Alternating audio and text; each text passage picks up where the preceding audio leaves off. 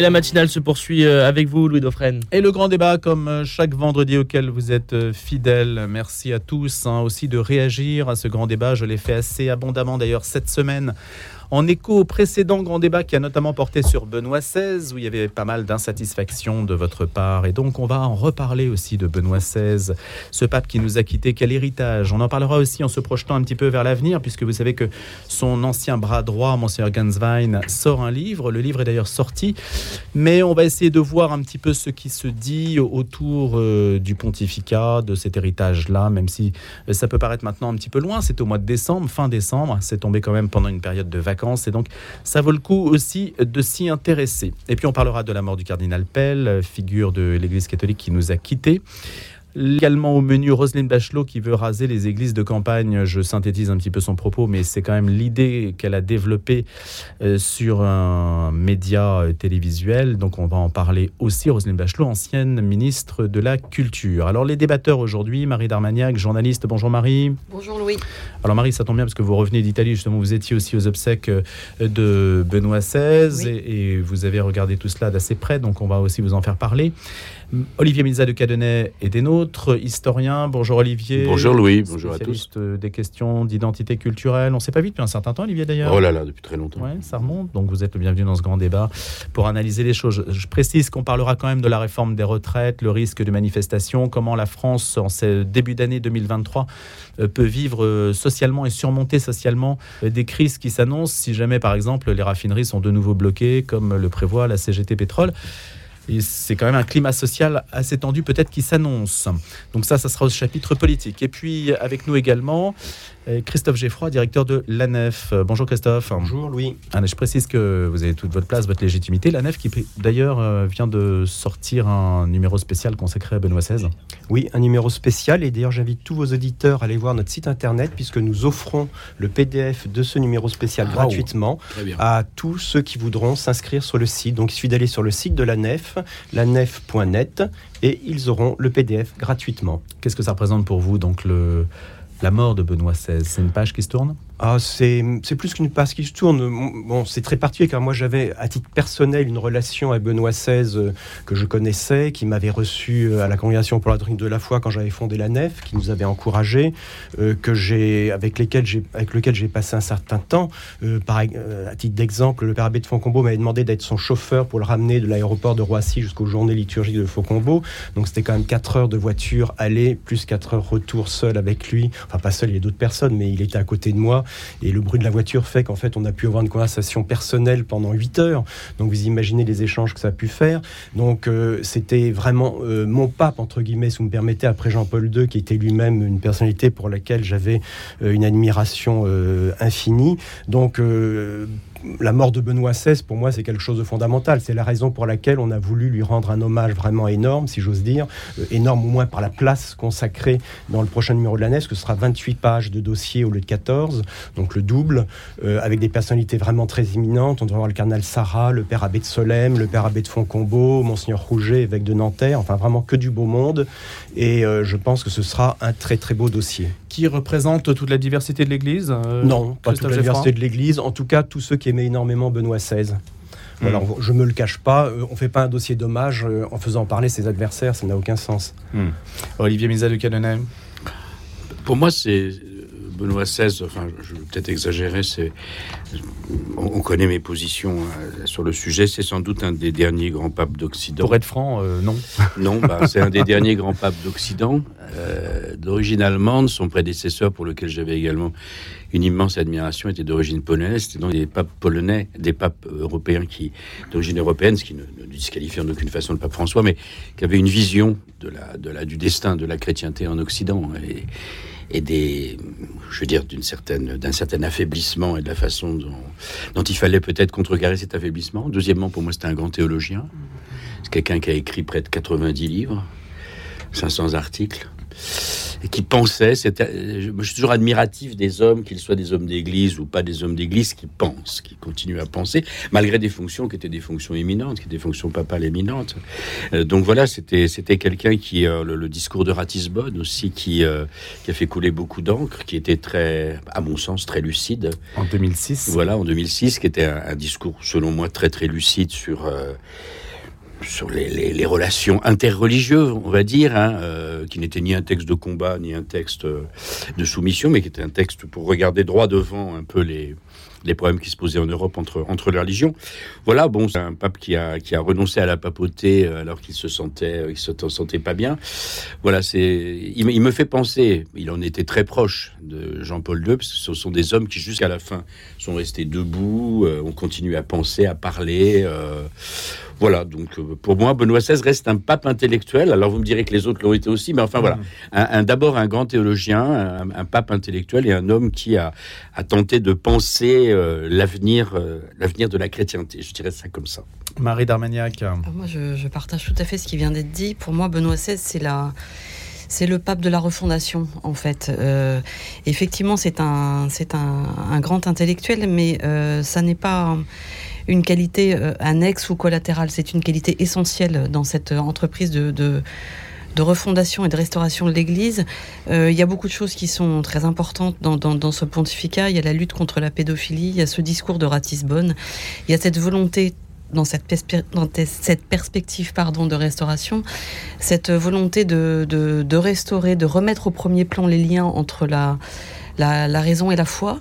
Euh, il y a, et, on parlait du dialogue interreligieux, il a quand même expliqué que euh, bien loin d'un syncrétisme euh, confus et dans lequel ça peut glisser assez, assez, assez facilement, il fallait au contraire, mais même par respect pour les gens avec lesquels on discute, poser les, vraies bases d'un d'un dialogue théologique et, donc en vérité, ne, rien se cacher. et, puis, c'est aussi le, pour moi un pape de, pacification à l'intérieur de l'Église, euh, de réconciliation entre, entre les, les différentes euh, euh, composantes de, de, l'Église. Et, et, ça, c'est extrêmement important. C'est un pape qui, avec un, pontificat court, mais il a quand même passé avant plus de 20 ans à la Congrégation pour la doctrine de la foi, donc avec un, un, pontificat court, a, eu, a lancé euh, cette entreprise de réconciliation, de refondation, de restauration, de réconciliation avec la raison, euh, de lutte contre la pédophilie, beaucoup de choses en fait. Euh, il a eu un, pontificat extrêmement, extrêmement riche, intense, fécond, et j'espère que les fruits on les verra dans les années à venir parce que c'est un, pontificat qui a été obscurci par les, des nuages médiatiques. Beaucoup de crises médiatiques. Hein, voilà, une hein. fois que tout ceci sera un peu dissipé, éclairci et sera derrière nous, euh, et, que ce sera mis à sa juste place. Euh, on en verra, j'espère, les fruits. Christophe Geffroy oui, je voudrais rebondir sur ce que vous venez de dire, qui me paraît vraiment très très juste, et il me semble que vous avez mis le doigt, en tout cas, sur un des points essentiels de ce pontificat, qui est le côté unitif euh, de ce pontificat. Parce qu'en fait, pour moi, Benoît XVI était un grand pape, un très grand pape, pour une raison très simple, c'est qu'il a répondu en fait aux deux exigences que le Christ a posées à Pierre dans l'évangile. Il faut toujours revenir à ça quand on parle du pape. Quel est le rôle du pape? En fait, dans l'évangile, on voit deux choses. Il y a Luc 22 où euh, le Christ dit à Pierre Affermis la foi de tes frères. Et il y a Jean 17 où il dit que tout soit un, euh, comme je suis un, etc. Donc, en fait, quel est le rôle principal du pape si on en juge au moins parce que le Christ exigeait du pape? C'est quand même, ce n'est quand même pas rien. C'est dans l'évangile. C'est un d'affermir la foi de ses frères et deux d'être le garant de l'unité. Et c'est les deux domaines sur lesquels Benoît XVI a été un pape exceptionnel, parce qu'il nous a fait un magistère d'une clarté, vraiment, il a nourri notre foi comme euh, quasiment aucun autre pape l'a fait. Bon, il y a eu Jean-Paul II, mais on peut dire que la foi euh, transmise par le pontificat de Jean-Paul II est en partie celle de Ratzinger, qui a été l'auteur d'un grand nombre de textes de Jean-Paul II. Donc, il a vraiment affermi la foi de ses frères. Et deuxièmement, et là je rejoins tout à fait ce que vous dites, il a été un pape unitif euh, comme vraiment jamais. Moi qui suis un je suis journaliste depuis 33 ans dans la presse catholique, j'ai pu palper, mais très concrètement, pendant le pontificat de Benoît XVI, que ne sache que les débats entre journalistes, entre journalistes dits de gauche et dits de droite dans l'Église catholique, étaient faciles. Euh, alors qu'aujourd'hui, on est revenu à des crispations, à des oppositions qui, qui, qui avaient quasiment, je ne dis pas qu'elles étaient surmontées sur le fond, je ne me fais pas d'illusions, mais en tout cas, il y avait un climat de débat et de paix dans l'Église qui aujourd'hui n'existe plus. Donc de ce point de vue-là... À quoi le voyez-vous qui n'existe plus en fait, Christophe Geffroy? Moi j'ai le sentiment qu'ici on peut discuter bien sûr, non, facilement autour de cette table. Je dis non. C'est pas ce que je, me suis peut-être mal exprimé, alors je m'en excuse. Ce que je veux dire par là, c'est que non, non, je pose juste la question. les oppositions sont exacerbées sur des points très sensibles euh, qui étaient quand même plus ou moins mis au placard euh, sous l'époque de Benoît XVI, ne serait-ce que par l'ordination des hommes mariés, le sacerdoce des femmes, toutes ces questions-là qui, qui, ne se posaient pas, la question des divorcés remariés, euh, tout ça ce sont des questions qui, qui aiguisent, si vous voulez, qui exacerbent qui ont réémergé. qui ont réémergé. Et par exemple, si on prend le cas de l'ordination des femmes, on sait que ça ne se fera pas, puisque de toute manière, ça a été jugé infailliblement par l'Église.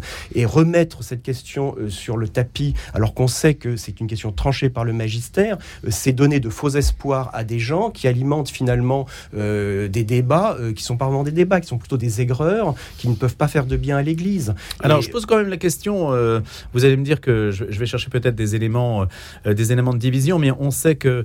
Alors, d'abord, on, est dans un moment quand même particulier puisque les obsèques de Benoît XVI ne seront pas suivies de conclave, d'un conclave et donc de l'élection d'un nouveau pape, ce qui médiatiquement laisse un petit peu euh, le sentiment, ces obsèques remontent à un petit peu plus d'une semaine, laisse euh, un petit peu le monde dans un état un petit peu de suspension, c'est-à-dire qu'on n'a pas eu forcément les, on n'a pas le déroulé habituel, le protocole habituel. Vous l'avez ressenti, ça, euh, Marie d'Armagnac à Rome. on n'a pas le déroulé habituel de de ce que l'Église propose quand un pape meurt. C'est vrai qu'on est dans, dans ce, ce moment-là encore aujourd'hui. Alors Marie d'Armagnac peut-être sur ses impressions romaines et puis Olivier juste après. oui, absolument. Alors c'est vrai que euh, la mort de Benoît XVI signe quand même euh, la, fin d'une période un, peu de, confusion parce qu'on on avait deux papes, donc c'est que c'est quand même assez inédit et, je, pense que c'est cette renonciation qui est un acte pour le coup éminemment euh, révolutionnaire hein, de la part du pape Benoît XVI. Y, avait, c'était assez curieux quand même. Quand on a vu au début dans les premiers consistoires, il était présent à Saint-Pierre ça fait quand même une drôle d'impression. Donc ça, c'est la fin d'une certaine période. Et en même temps, et en même temps, c'est vrai que la présence euh, priante, silencieuse et discrète, pas silencieuse entièrement, parce qu'il continue à recevoir des gens, et puis il s'est exprimé notamment sur le, célibat sacerdotal, mais euh, ça, ça il y avait une présence un petit peu apaisante pour des catholiques qui sont aujourd'hui assez décontenancés par le pontificat du pape François. Ça, c'est vrai que c'est la fin d'une époque. Euh, je pense que pour le pape François, euh, il entre vraiment dans une, euh, son pontificat rentre dans une nouvelle phase qui sera assez, assez secoué, je pense. secoué, qu'est-ce que ça veut dire? Eh ben, il va y avoir, si vous voulez, moi je pense que Benoît XVI, la présence de Benoît XVI, il y avait une...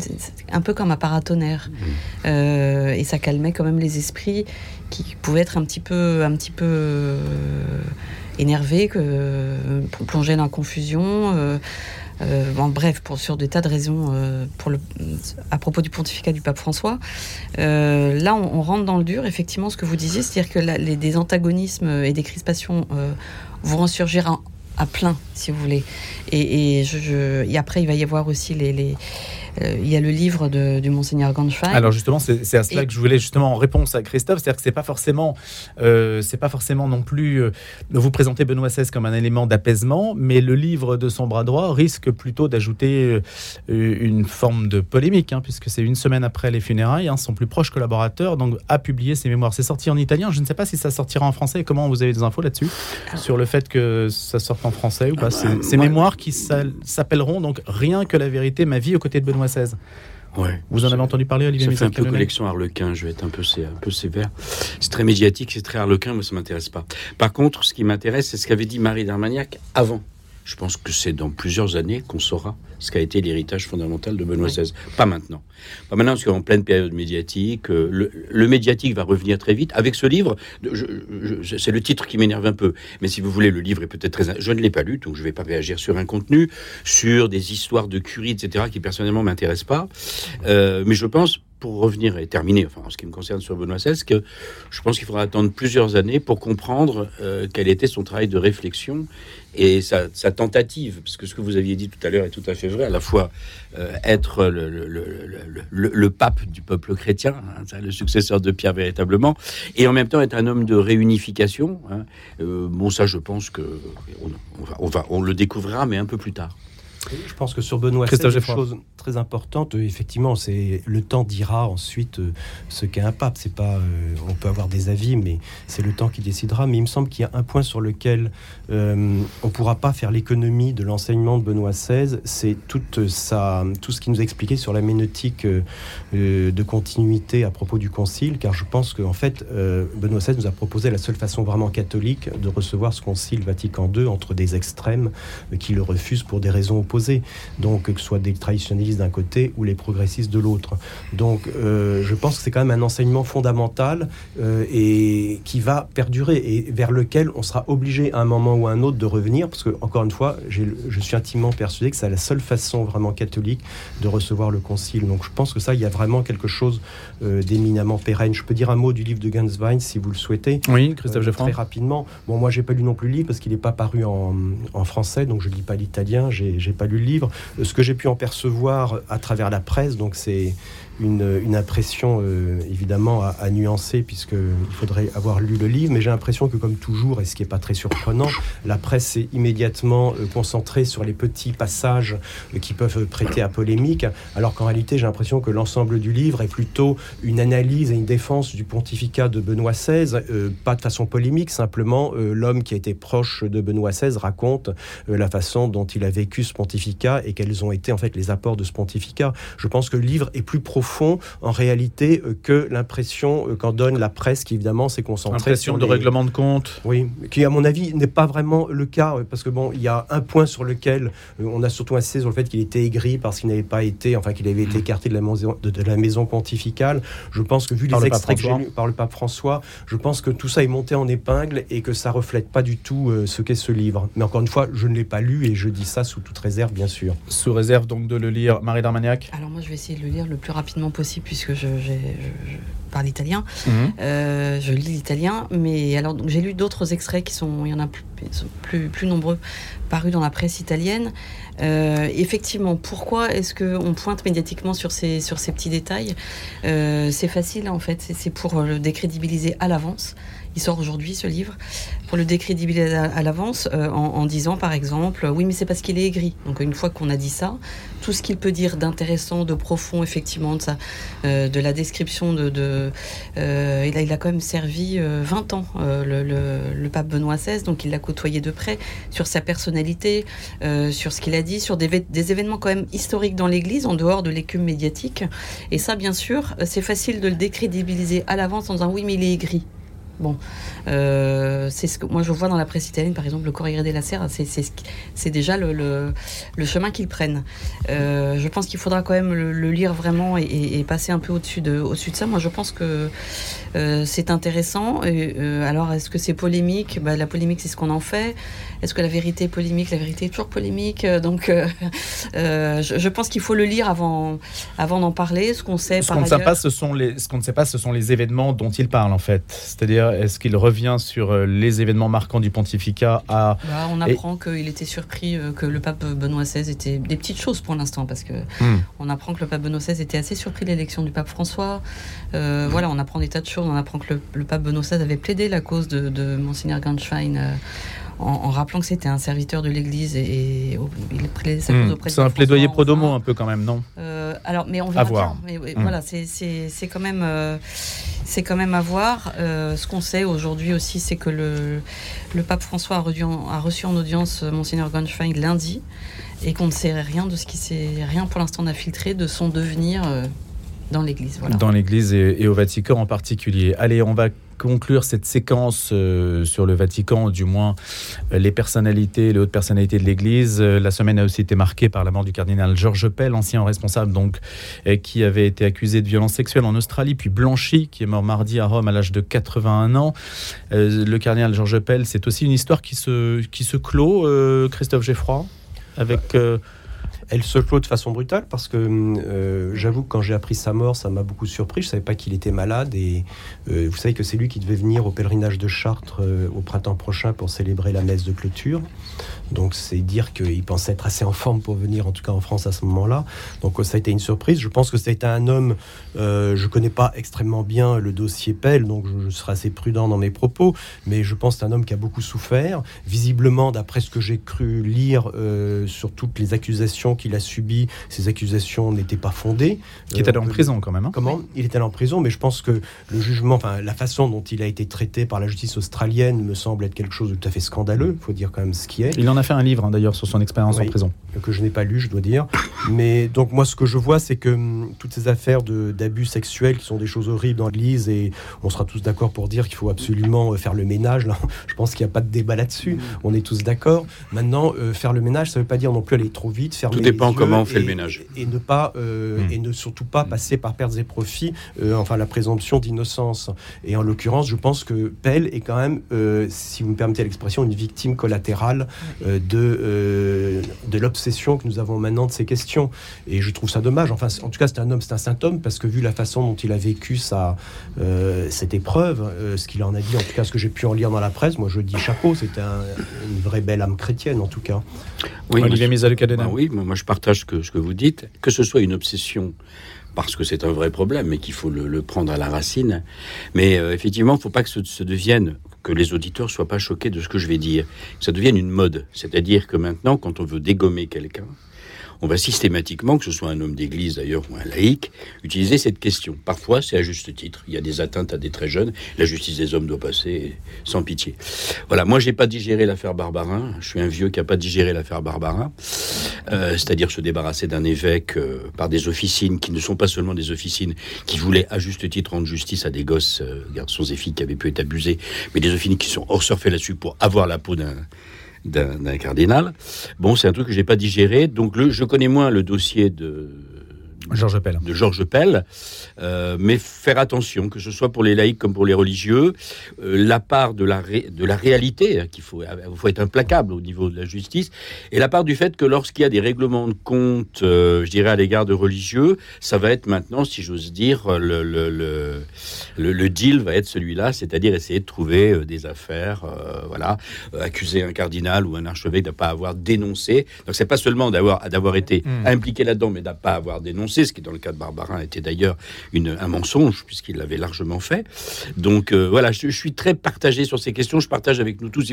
Il faut dénoncer ces questions. Il faut que les églises fassent le ménage là-dedans. Il ne faut pas non plus que ça devienne avec la, médiatisation énorme. Voilà, l'église c'est la pédophilie. Moi c'est ce qui me fait peur, si vous voulez. L'église c'est la pédophilie, c'est les questions pédophiles. Bah, c'est une question, elle est importante, elle est grave, mais il ne faut pas en faire, euh, si j'ose dire, le,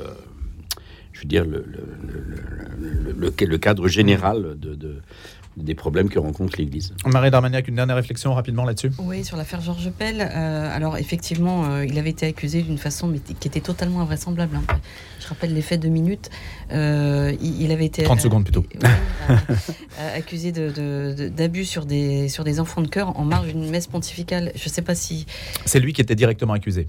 Voilà, c'est ça. Il était directement accusé. C'est Dans la sacristie. C'est ça, c'est juste impossible. Quand on a assisté à une messe pontificale et qu'on sait qu'après, dans la sacristie, il y a 50 000 personnes, euh, c'est totalement impossible. Et ça, ça- ça a été cassé euh, dans la haute cour de, de- de justice australienne. Il en a tiré des carnets de prison qui étaient fort appréciés de Benoît XVI, qui, qui le- qui les lisait.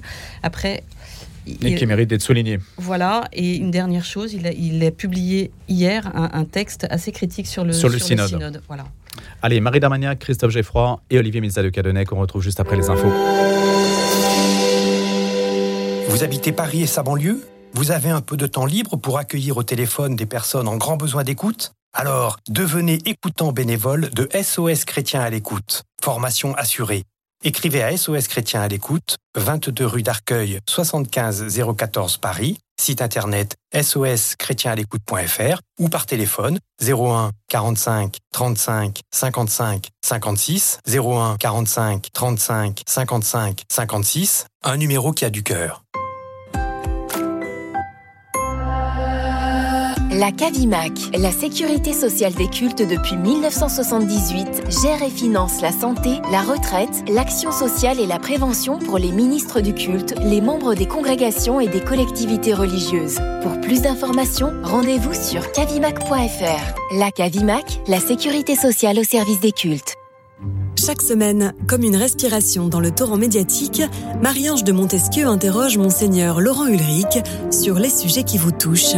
Envoyez vos questions à l'adresse marie-ange.demontesquieu.com Et pour écouter ces réponses, rendez-vous chaque samedi à 8h45 et le dimanche à 18h15.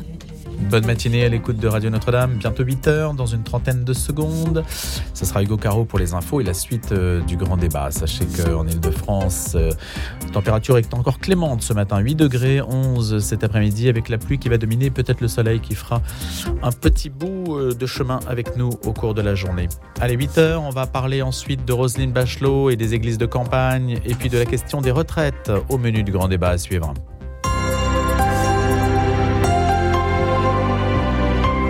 Commençons l'actualité avec la réforme des retraites. Début du bras de fer entre syndicats et gouvernement. La CGT Pétrole fait planer le risque de blocage.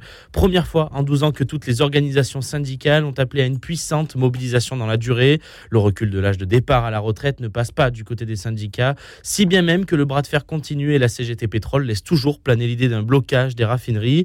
La première ministre Elisabeth Borne a appelé jeudi les syndicats à la responsabilité.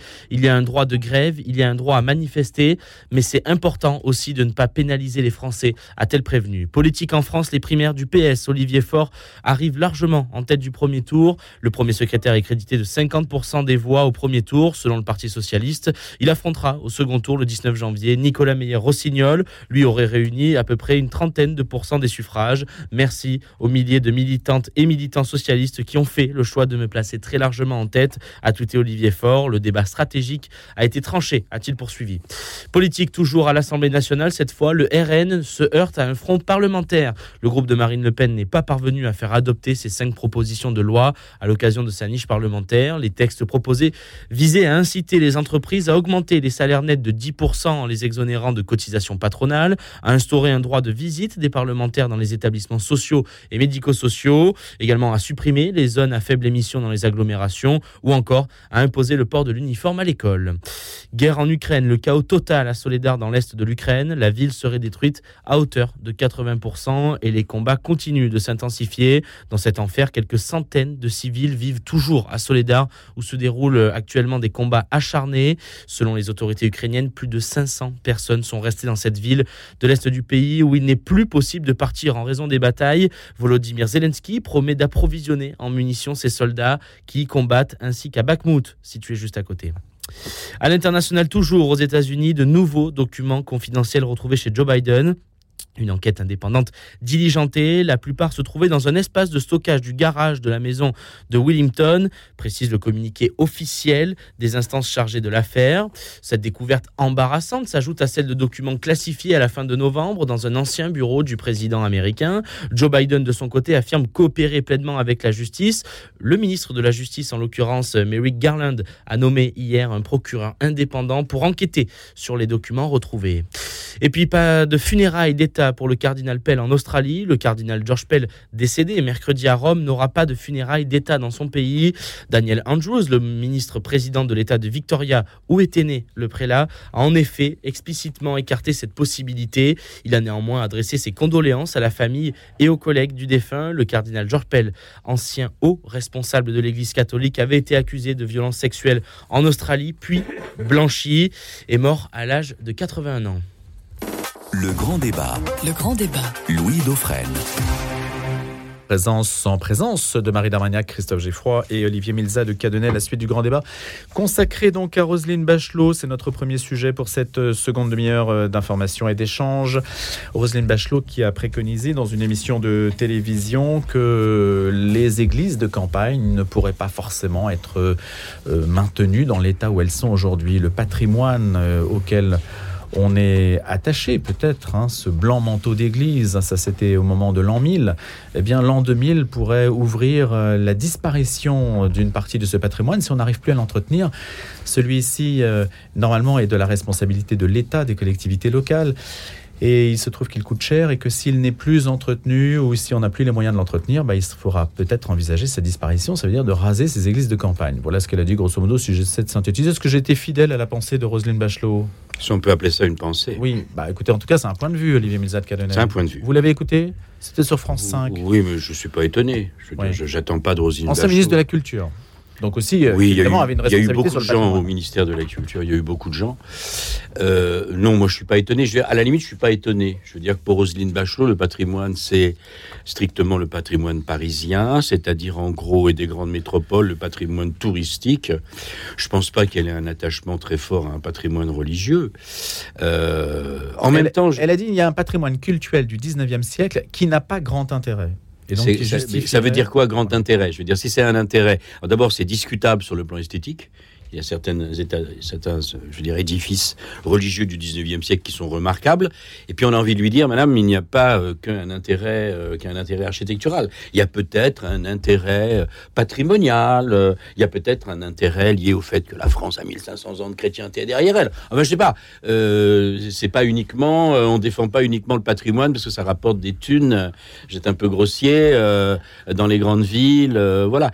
Et puis c'est un peu maladroit dans un pays qui a quand même connu des dizaines de milliers d'atteintes aux, aux bâtiments religieux catholiques. Il faut quand même en parler, pas que ce soit tabou. Hein, je veux dire, voilà.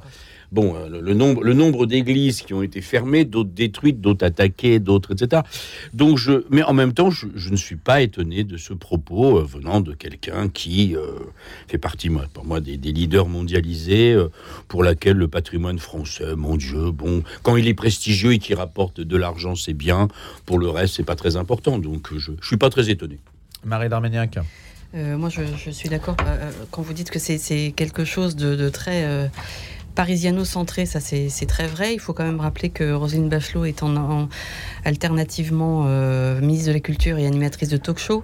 Donc euh, je, je pense que ce sont des propos qui... Qu'est-ce que vous en déduisez? Ça veut dire que c'est son métier maintenant de sortir un petit peu des, Non, des ça- propos ça veut dire qui font réagir? Je, je pense où il y a ça et, effectivement il y a un rôle médiatique, mais euh, mais je pense que ça n'a pas, ce sont des en substance ce sont des propos qui n'ont pas grand intérêt. Après qu'est- qu'est-ce que ça veut dire en fait? Qu'est-ce qu'il y a derrière tout ça? C'est qu'on Qu'est-ce que ça signifie euh, que on, ne peut pas, euh, euh, si on ne peut pas entretenir ce patrimoine du 19e siècle, par ailleurs, des qualités esthétiques dont on peut discuter, ça c'est un débat d'experts, mais ça c'est une petite partie du, problème. Qu'est-ce que ça veut dire? Ça veut dire que euh, il n'y a aucun problème à, effacer la, mémoire de la France, en fait, à effacer une partie de la mémoire de la France, une partie de la mémoire visuelle. Ce qui est, euh, ce qui est visuel, ce qu'on voit, ce- c'est la, façon dont les paysages français ont été euh, façonnés.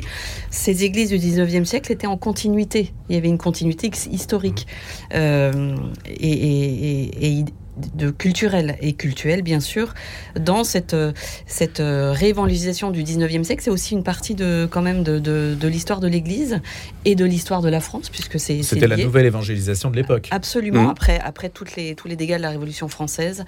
Euh, et là aussi, c'était une entreprise quand même aussi de, de pacification. Bref, il s'agirait en fait de, de, de déraciner un peu plus les Français et d'enlever, quand il ne reste plus rien, il reste au moins ce qui se voit. Et moi, moi, je vois ça par exemple en Italie. Il y a aussi une déchristianisation en Italie. En revanche, le catholicisme est encore extrêmement visible, notamment, notamment à travers des, des traditions qui sont euh, respectées même chez des gens qui ne pratiquent pas. Et quand il y a encore cet aspect visible, rien n'est jamais perdu. En revanche, si on efface de la mémoire, si on, si on, si on, si on, si vous voyez, si on, on réinitialise la mémoire, de la, la mémoire de la France, alors là, mais où, où va-t-on? Christophe Geffroy.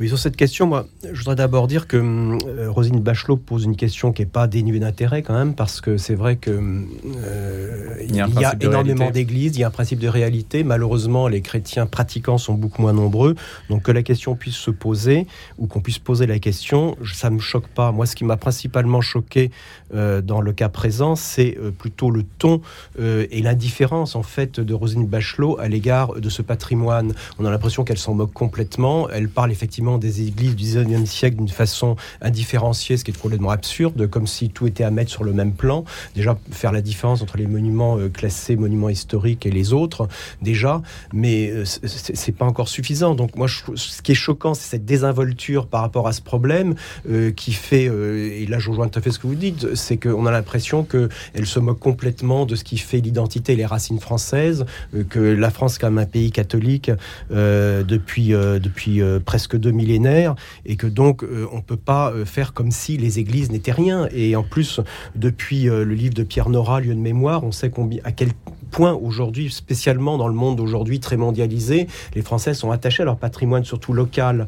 Donc euh, euh, c'est vraiment une question, à mon avis, fondamentale qui mérite autre chose que euh, ces propos à l'emporte-pièce extrêmement polémiques, même si encore une fois, il y a derrière ça une vraie question, je pense. Une vraie question. Est-ce que la vraie question, ce n'est pas tout simplement que les... ce qu'elle a l'air de sous-entendre, hein, c'est-à-dire que les fidèles se prennent en main, que s'ils veulent conserver leur patrimoine, bah, après tout, qu'à cela ne tienne, mais, mais c'est à eux qu'il revient de l'entretenir puisque c'est l'État en 1789, 1790, c'est que on, sait qu'à la Révolution, vous avez eu la, vente des biens nationaux, les transferts de mmh. propriété révolutionnaires, et puis en 1905, vous avez eu aussi l'État qui euh, a, pris euh, sous sa responsabilité en fait le patrimoine, ce patrimoine religieux dont il veut se débarrasser aujourd'hui. Oui, mais c'est un peu facile. parce que en tout cas, si on écoute Roselyne Bachelot, je ne dis pas qu'elle représente. Euh, je trouve que là, il y a quand même une certaine hypocrisie dans cette affaire-là, parce mmh. que l'Église confisque les en 1905 je l'État confisque le patrimoine et la contrepartie de ça, c'est qu'il avait la charge de les entretenir. Exactement. Est-ce que, vous savez quel, est que vous savez quel pourcentage euh, des.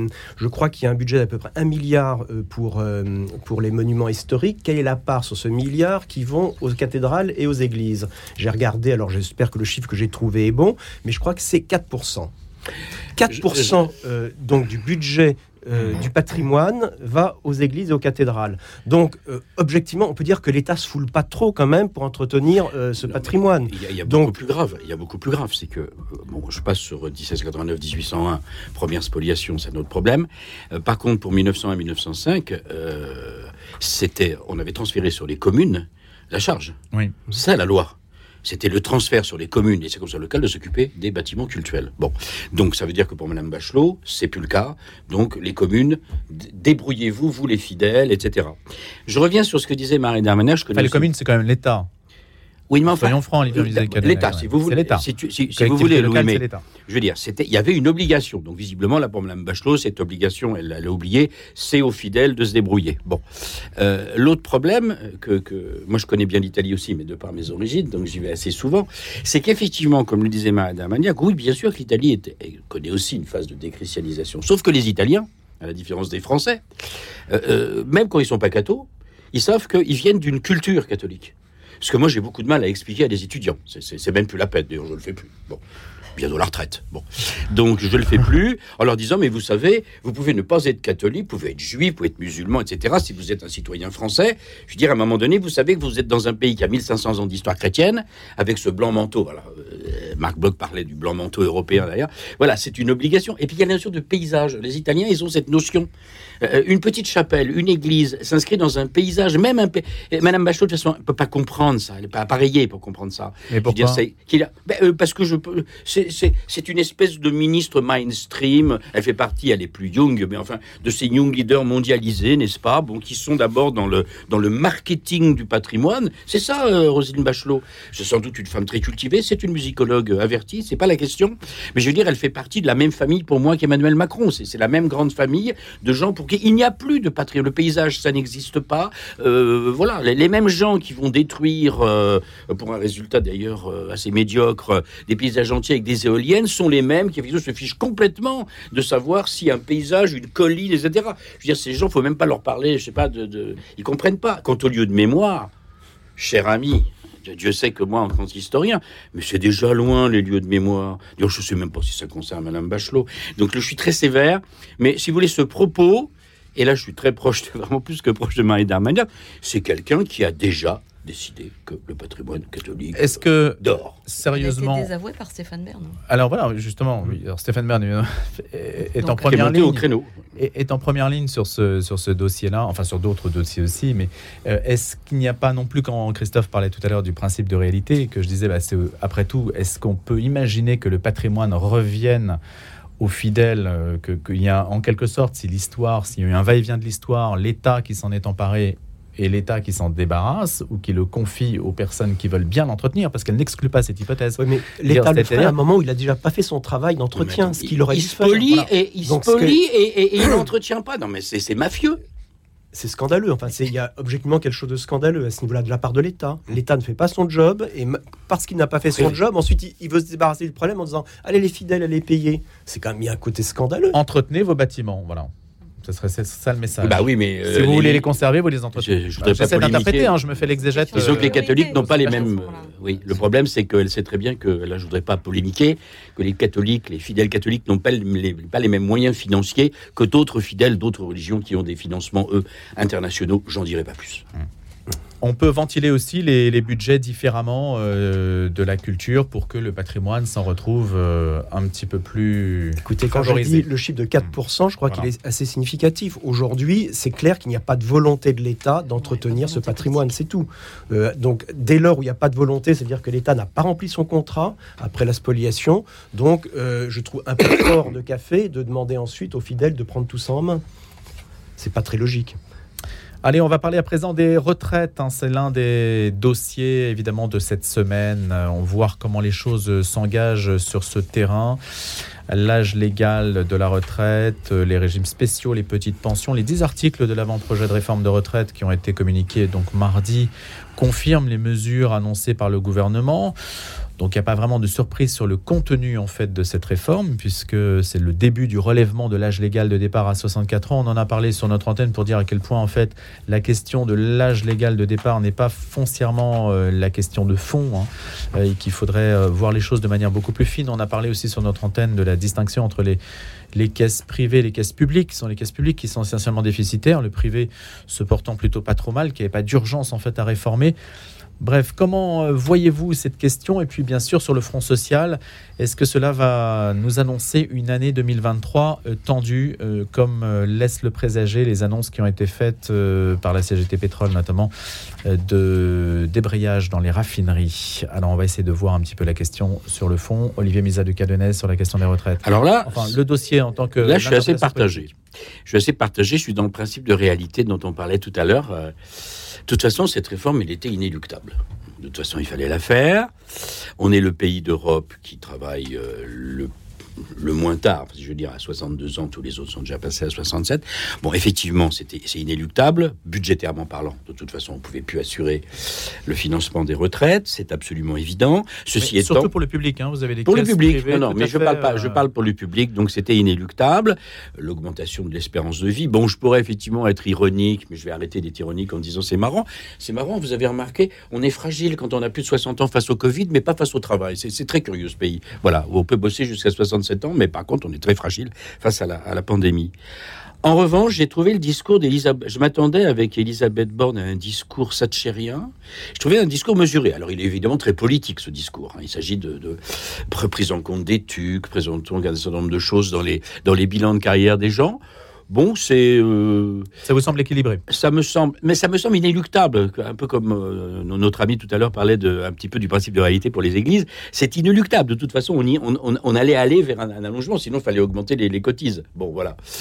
En revanche, euh, le grand absent de ce débat, c'est presque tabou, c'est la démographie. C'est l'absent. Mais pas un mot. hein.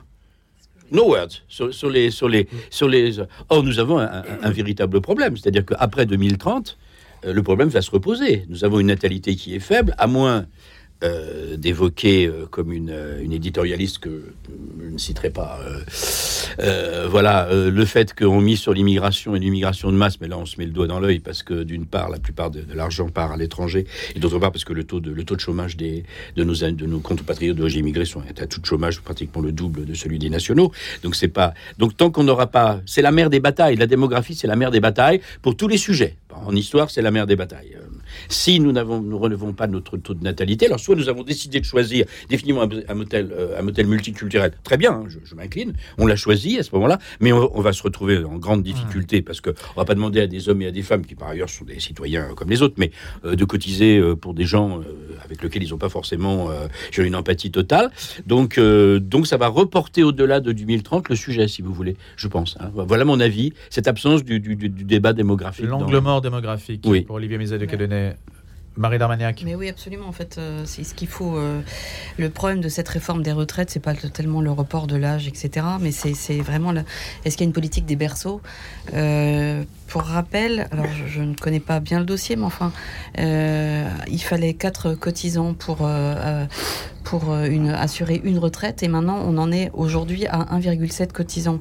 Donc il y, a- quand même un, un, un- vrai problème démographique. Ce sont des choses qui se règlent à long terme. C'est ce qu'on appelle la politique, c'est-à-dire ne pas voir les prochaines élections ou la prochaine grève, mais voir à la prochaine génération. Est-ce que c'est fait?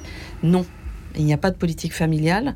Euh, et si on mise sur l'immigration, effectivement. Pourtant, la France est un pays qui offre encore des prestations familiales. Il y a d'autres pays Oui, mais comme Louis, l'Italie, par le exemple. pourquoi il n'y a pas de politique familiale? Parce que de toute façon, cette équipe au pouvoir considère que tout débat sur la Mais il natalité, y en a encore en France. la famille, etc., c'est vichiste. Non, mais parlons clair. Mm. Je veux dire, toute, toute personne aujourd'hui qui ouvre un débat sur une politique de la famille, sur une politique de la démographie, c'est un Victor Orban, donc c'est un facho. Bah, parlons clair. Donc ces gens-là, de toute façon, pour eux, tout débat sur la, la question démographique est, est, est nauséeux. Ça dire. explique le Ils silence. le sur disent pas d'ailleurs, bon, c'est tout. La- la- surtout que la politique familiale quand même a été vraiment euh, sacrément mise en pièces par euh, déjà par François Hollande et qu'on est en train franchement de remplacer la politique familiale par une politique d'aide sociale, ce qui n'est pas du tout la même Rien chose.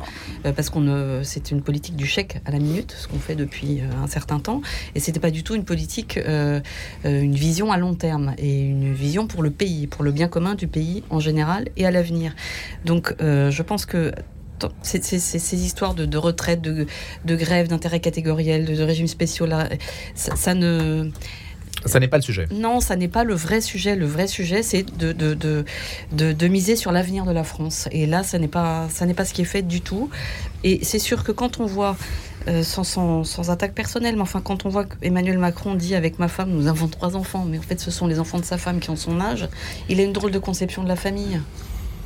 Donc vous estimez qu'il ne peut pas être sensible à ce non. genre de problématique Non, pas du Ouais. tout. Si tant est que ça dépend du chef de l'État, parce que les, les- les programmes euh, de. Enfin, les réformes des retraites, on en connaît depuis euh, 1991 à peu près. Le premier plan, ça doit dater de 91. Et il y en a eu à peu près une dizaine. C'est une question de volonté politique. On a Et qu'à la voir plupart ce du qui- temps, c'est est assez timide. En Hongrie. Ben voilà. Et a Question de volonté voilà. politique. Christophe Geffroy. Oui, moi je partage tout à fait. Alors tout ce qui vient d'être dit, là, le sujet que je voulais aborder sur la question, c'est la démographie. Donc je vois qu'on est tous d'accord et, et tant mieux, ça prouve qu'il y a quand même de- des gens qui pensent à cette question-là parce que c'est effectivement essentiel, surtout quand on veut maintenir euh, un système euh, par, euh, par répartition. Encore une fois, on ferait de la capitalisation, le problème pourrait se poser autrement. Mais dès lors euh, où les Français sont attachés à un système qui est celui de la répartition, il est évident qu'il faut des actifs pour payer les retraites. Donc la question numéro un, c'est la démographie. Et Alors c'est vrai même- que c'est le paramètre, c'est obligatoire. Si on est dans la répartition, c'est Mais obligatoirement la question démographique se pose. indispensable. Et la question de l'immigration, euh, euh, euh, vous avez raison, c'est que de toute manière, euh, les immigrés travaillent moins. euh, c'est vraiment un faux problème de vouloir résoudre cette question des retraites par l'immigration. Mais il faut quand même dire que cette question Est-ce démographique, qu'elle en a parlé, Elisabeth Borne? De la démographie, Non, de ces questions migratoires, pas tellement. non, Elle n'a pas, besoin. Elle a pas Voilà, besoin. ça. Ça fait partie du non C'est la politique qui est menée Mais actuellement. euh, je voulais dire juste une chose, c'est que cette question de la démographie, c'est une question absolument centrale. Moi, je partage tout à fait avec euh, ce que vous disiez tout à l'heure. La démographie en politique, c'est une question absolument centrale qui intervient toujours, qui revient toujours à un moment ou à un autre. Un pays ne peut pas être un pays dynamique s'il n'a pas une démographie au minimum euh, qui, enfin, qui renouvelle ses générations. Mais ce qu'il faut savoir, ce que les auditeurs doivent savoir, qui est à mon avis important, et la France, comme elle fait partie de l'Union européenne et se veut le bon élève de l'Union européenne, c'est que euh, la démographie, c'est un tabou au niveau européen. Aujourd'hui, au niveau de l'Europe, la politique officielle, c'est on se fout de la démographie, on compense par l'immigration. Ouais. C'est la politique officielle de l'Union Europe de européenne. l'Ouest, en tout cas. Comment Europe de l'Ouest. Europe de l'Ouest. Donc euh, Macron, il s'inscrit en fait dans cette logique. Et euh, c'est un- c'est une question qu'on ne veut pas, s'il y a une volonté politique, pour ne pas aborder cette question. Donc là, vous l'abordez ce matin en écho donc à cette euh, réforme des retraites. Sur le front social. Est-ce qu'on peut euh, imaginer que les choses n'en restent pas là, Olivier Mézal Moi, j'y crois pas. Euh, je pense qu'il y aura du désordre. Il y aura du désordre, va, ça va descendre dans la rue, il y aura des blocages, etc. Mais la loi sera votée.